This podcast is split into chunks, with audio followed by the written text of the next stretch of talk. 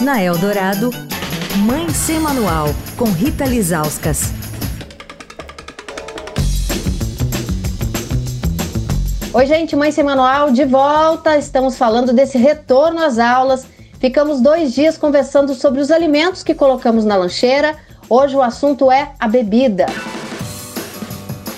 Com a gente, a Fernanda Rabelo, nutricionista do Sabará Hospital Infantil Fernanda, hoje a gente tem muita informação, a gente já sabe que existe suco, que existe néctar, né, que é ruim, que nem suco é, é, que suco é melhor, mas tem muita fruta ali concentrada e fica a dúvida, né? O que, que colocar na lancheira dos pequenos? Suco não é uma necessidade, Rita.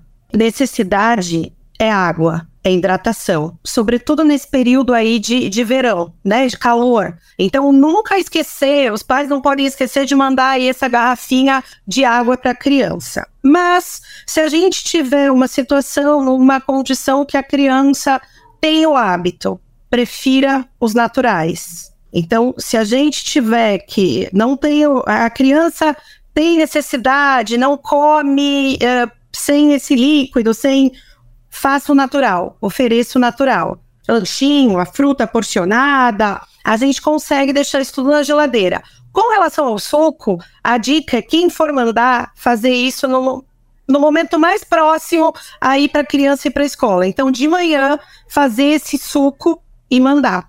Que aí a gente consegue garantir esse, esse sabor, a palatabilidade adequada aí para o momento que a criança vai fazer essa refeição na escola. Amanhã a gente vai falar da melhor mochila para levar para a escola. Será que é aquela que eles carregam nos ombros? Será que é a de rodinha? Quer falar com a coluna? Escreve para mãesemanual@estadão.com. Rita Lisauskas para Rádio Dourado, a rádio dos melhores ouvintes. Você ouviu Mãe Sem Manual com Rita Lisauskas.